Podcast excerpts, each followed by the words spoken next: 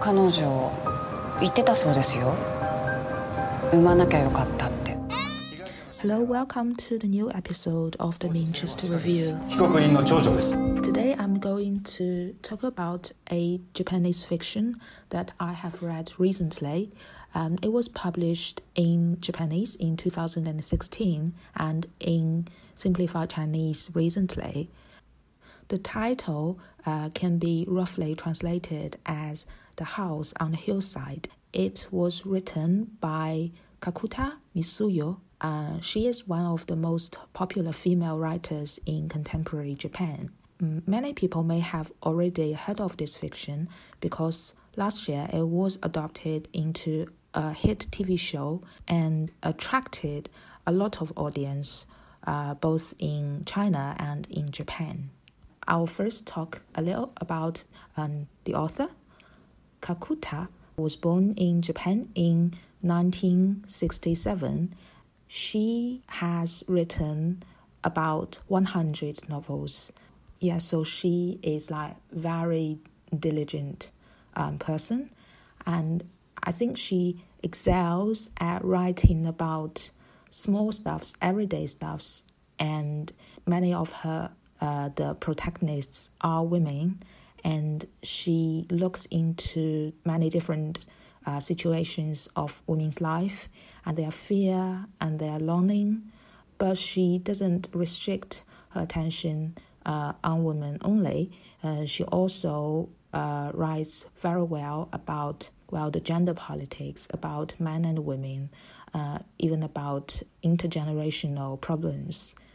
She also addresses other problems such as the money issue, the parent children relationship, parenthood, motherhood, etc. etc. Her writing style is not flamboyant. When you are reading her novels, there won't be a lot of highlights, but it was as if uh, you are reading a record of some documentary which feels so real and and so urgent and she has this style that is very smooth, very accessible. Her style is very realistic, not experimental, and very accessible indeed. So, House on the Hillside is about 340 pages long. It's it's very easy read, but it's very well written because there are so much details so, what is the story about? Um, the story, well, the, the main character is called Risako. Uh, she is in her early 30s. She is married. She's a mother to a two year old daughter. And one day she received this letter uh, telling her that she was elected as one of the um, jury panel member uh, to a uh, case and she was not one of the official members, but she was like on the waiting list, and she was invited to observe the whole trial process. And this case is about a uh, child abuse tragedy. The main suspect uh, is a woman, also in her late 30s. Uh, she is called mm, Mizuho, and she was found having murdered her daughter by leaving her 10 month old daughter in a bathtub. And with the process of this trial, uh, Risako discovered that there are a lot of similarities, a lot of parallels between her and this suspect. On the surface, uh, these two women seemed to have a happy marriage and cute babies, but in reality, things are not what they seem to be. And uh, with a whole process of cross examinations going on, we, the readers, together with Risako, um, gradually discover this desperate state uh, Mizuho found herself in. And there are lots of parallels between Mizuho's life and Risako's life. And we gradually learn that um, sometimes it's the situation can be so tricky that it seems every woman, ordinary woman, ordinary mother, can fall prey to this very um, bad situation where they might kill their baby and where they are accused of being the murderer of their child. So it's a very extreme situation, and this novel just demonstrates how the mundane, how the innocent everyday life, the details, the conversations between spouses, between parents and children can develop into something so malicious. So I would say that this is a fiction that is very chilling to read. It is never, I think, intended to be written in a thriller story, although I think uh, there are details this author can can change a bit to make the key revelation more dramatic. But what is really interesting for me in the first place is that um, the author she doesn't think that her attention is what is demonstrated through the TV show, and I wanted to see uh, the more like nuanced version of the fiction. Like if the author does not want to address uh, motherhood only, what does she wanted to say? Um, and in many uh, occasions, Kakuta had said about uh, how this novel wanted to demonstrate if different people say the same thing, when the listener and the speaker are different, the effect, the consequent effect will be different, and that effect can result in the change of their interpersonal relationship. And I think in the book, there is one paragraph that is fairly interesting. It's about the same thing and it's quite well written. I will just translate it here. Well, I think it's written from the perspective of Risako. She says uh, those conversations, if seen by those standby people, it would seem like ordinary, very ordinary conversation. But even though the people who are involved in the conversation, one of them must have heard, must have felt uh, to be harmed, and the same words, if spoken out by different people in different circumstances, uh, it might not uh, feel so like hurtful, but in a very specific situation, uh, spoken by a very specific person, it will be totally different result and give the other party totally different feeling. Well, of course, what I have talked about is like very abstract. Uh, it's all about conversations and languages, but but like this whole fiction is about the conversations between people, especially between husband and wife. And one of the um, opinion the author have, or one of the things that she want she wants to say, in my point of view, is that uh, between spouses they use like enigmatic conversation, um, like their languages are code like it's like an enigma, and if listened by other people, they won't be able to decipher the code. They won't be able to get into the core of that conversation. It's like a mystery thing going on between the spouses.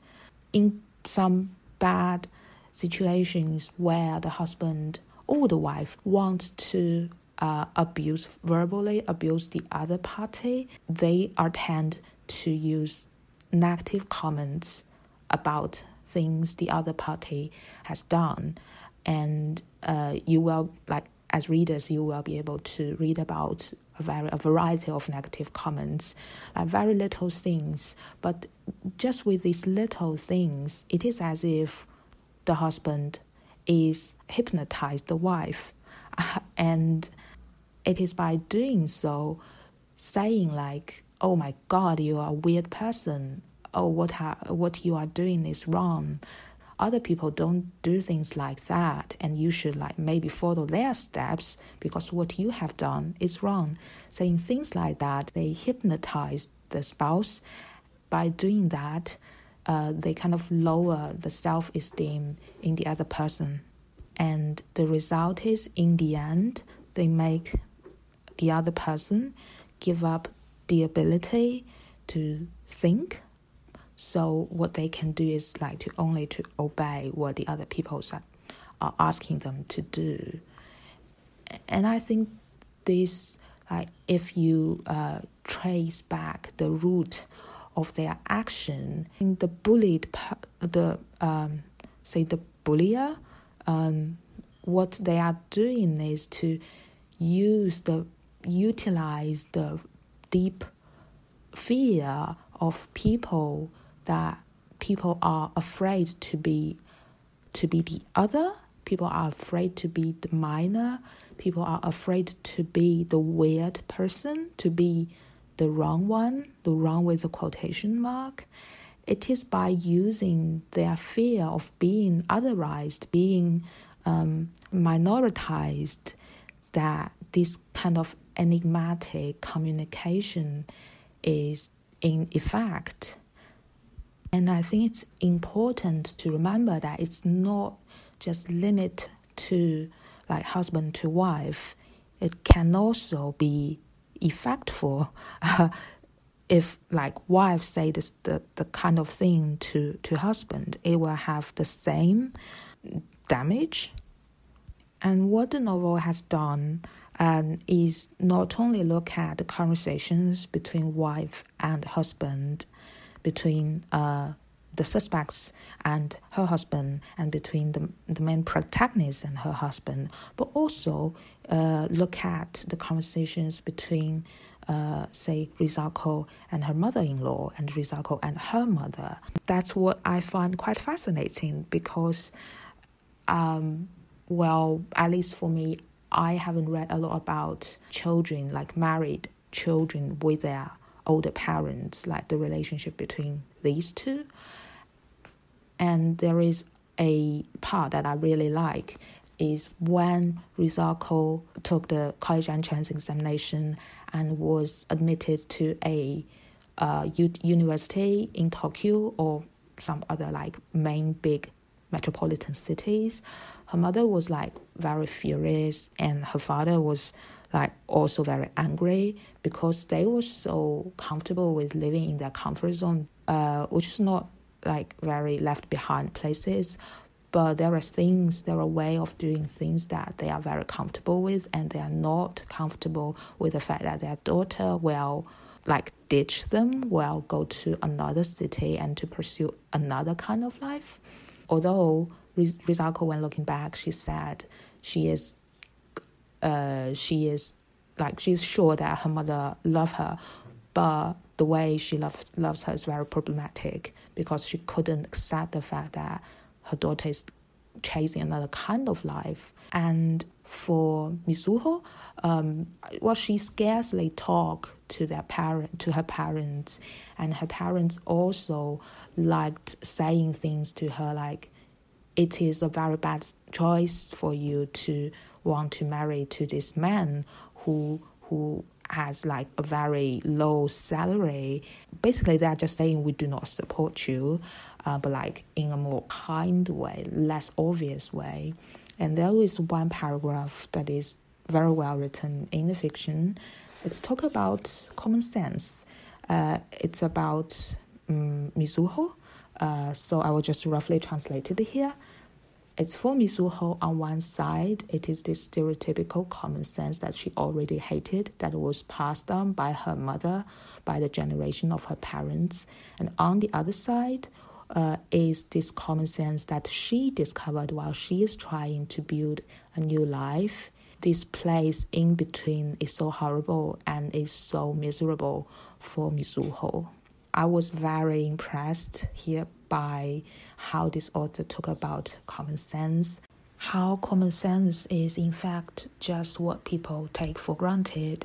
It's just people doing generalization, just believing what an individual believe can represent the whole truth that it is the fact and how she like talk about people's fear of being the less common people to being the group of people that is observed by that is regarded by the society as the weird one. Because in the books uh, you'll see that the other people the weird one the minority emotionally and materially they're not well supported by the society but the question will be who are they? What are the other? What are the minority?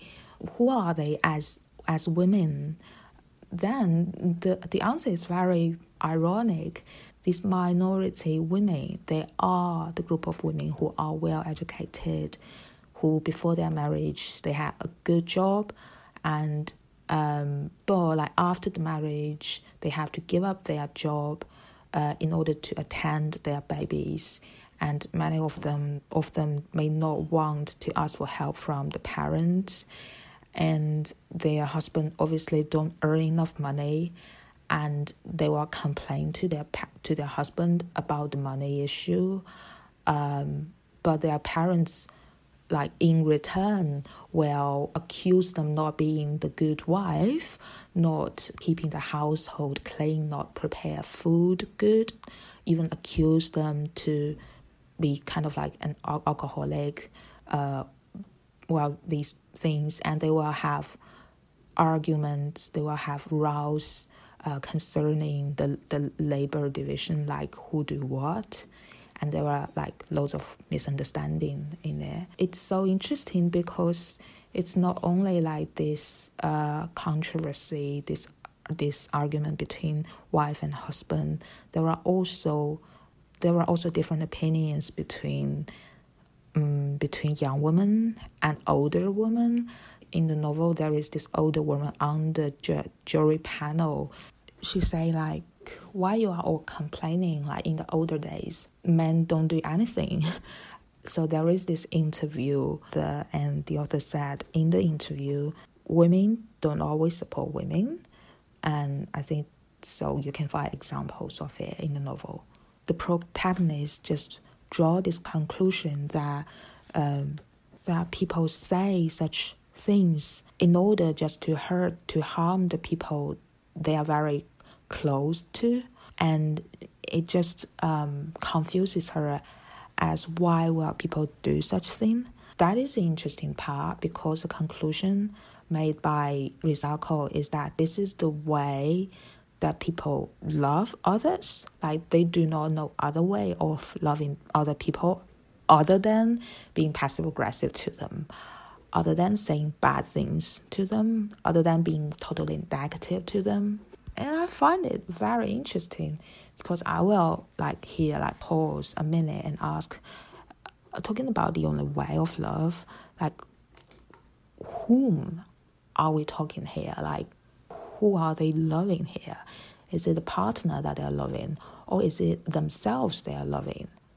You know, by doing so, is it that they love these stereotypical gender role supported, safeguarded by the a patriarchal society? Like when we are talking about love, what is the objective?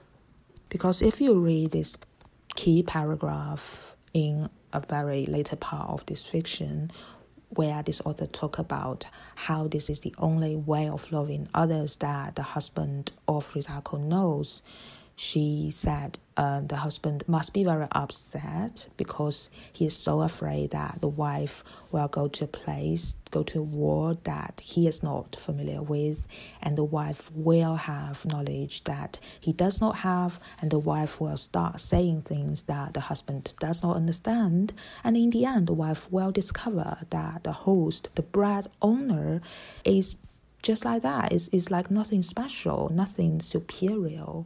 And I think it's very, it's just illuminating because in the end, the husband cares about himself. He does not care about his wife. Um, but of course, it can happen the other way around when a wife become very passive aggressive to her husband. It also can happen amongst a lot of different interpersonal relationships, not just uh, restricted to marital relationships. So that brings me to the issue that I have with uh, the slogan, like with those advertisement slogan on the banner of the book jacket. Well, it's not the problem that only the Chinese publish publish company have. Like I looked into this Japanese edition of this novel, like they also write the same thing uh, in the introduction part. They said a lot of things about how every woman faces this threat, faces this danger to be accused of a criminal, how not every woman are born to be a mother. I, I think it's it's not what I read from this novel. I think this novel is about it's about that verbal abuse can happen for both genders and we need to be wary of the things that we say and to be mindful that the things we say may fall into the trap of the toxic masculinity and or toxic femininity endorsed by the society. It just strikes me that this novel can also be read as a modern version of Pride and Prejudice, just minus all these sweetness and romantic elements, and also this uh, book jacket, the the slogan on it just attach so much importance to women only. And my question is, what about men? Because I think this novel is about women as much as it is about men. It is about the role they play in marriage, the role they play in the relationship, or in attending the kids at the end of the day, the damage these verbal abuses had, had done on the women and on the kid can backfire to a whole family and to the man included. Another issue that I find quite interesting is how the or the approaches this issue of alcohol, this issue of being a potential alcoholic. Um, it has been mentioned so many times in the novel, and it plays a key element in portraying this character Risako, because Risako has this deep-rooted fear that her husband will would accuse her to be an alcoholic and thus to undermine her capability as being a good mother.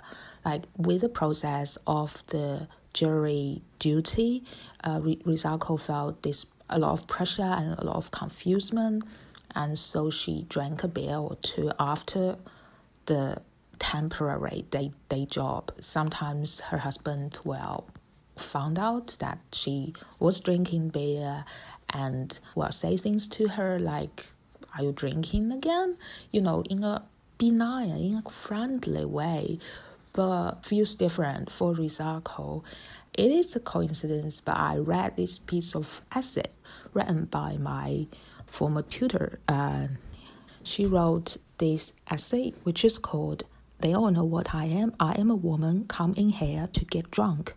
Shame, Femininity, and the Literature of Intoxication, which is so relevant to the story of uh, the house on the hillside. Uh, there are two parts in it that I find particularly intriguing. One is, of course, uh, the different attitude towards alcohol. I will just quote it here. She said Leslie Jamison's description underlines the heroic aspect of a male drunkenness understood as glorified dysfunction and evokes the sense of um, paternalistic inheritance. And I think that's exactly it, isn't it? Because in the novel, uh, she mentioned that Risako's husband uh, she, he will drink like six to uh, five to six bottles of beer, uh, sometimes in a day, and sometimes like after work when he uh, go meet the clients. Also, she, he will drink beer with them. Like he's totally fine with himself doing that, and also his wife doesn't say anything about that. But when the wife is drinking just one or two bottles of beer, the wife just felt shameful. The male, they, they don't feel like shameful drinking a couple of beers. Um, and I also quoted here And Dr. K. Mitchell also wrote, by contrast, consider well, the other person's claim that when a woman drinks, it's as if an animal were drinking or a child. It's a slur on the divine in our nature, and thus alcoholism is scandalous in a woman. And also in the essay, another part it's very interesting is about these feelings of shame and sense of disappointment. It is also everywhere in the novel. She writes a lot about how the main protagonist she always have this feeling that she's unable to express herself confidently and also the content she tries to convey is of little uh, importance. So I will read the paragraph here. Dr. Mitchell wrote, This researcher, her research predicts and confirms that women, in contrast to men, tend to organize their personal sense of self around feelings of shame, that is, around a sense of disappointment in failing to meet some proposed idea, especially in the eyes of others. And that I think is just so eminent and so obvious in the context of this Japanese story. Both Risako and Mizuho, they really care about other people's um, opinions and that have this huge impact on, on themselves. The last paragraph I would like to quote here, it looks into the why. Because girls are socialized from a very early age to define themselves less in terms of autonomy and independence, but rather primarily in terms of their relationships with and independence upon others. And this makes them especially vulnerable to social pressures, especially those urging them to conform to traditional conceptions of femininity. The end of the novel presents us a Risako that is probably more confident and uh, just have more faith in herself, I hope. And it's just quite telling and touching if you read it carefully, like the final words of Risako delivered to her panel peers is just bears a striking resemblance to the final words of the judge, which means well, Risako has every reason to be confident in herself, to be confident in her judgment, and to just be more comfortable with herself, I think. The way this fiction develops is very much focused on Risako only, and even those epiphany that she had just seems not so dramatic because it does not present it in a third person perspective it's like Risako is constantly observing, constantly judging herself, constantly coming to new realization, and constantly digesting new information. And suddenly she will have an epiphany. She will get into the root of the problem. But is that root of the problem the the root of the problem? That is very that is the question I think worth asking because you you just do not know if like the the sympathy uh, Risako had with the suspect is um, worth having. Does that woman deserve the sympathy by another woman? But this whole, I think, female perspective monologue is is quite intentional because if you look at other works, uh, novel fictions, TV shows, such as the one that we've talked last time, uh, the hit TV show You, is totally depicted from Joe's perspective, a, a man's male's perspective. So this one is totally from a female perspective. So I think it is legitimate and I think it is effective in delivering this very like powerful and very uh, thought provoking and relevant story. And I think it really worth reading by men and women and by younger generation and older generation.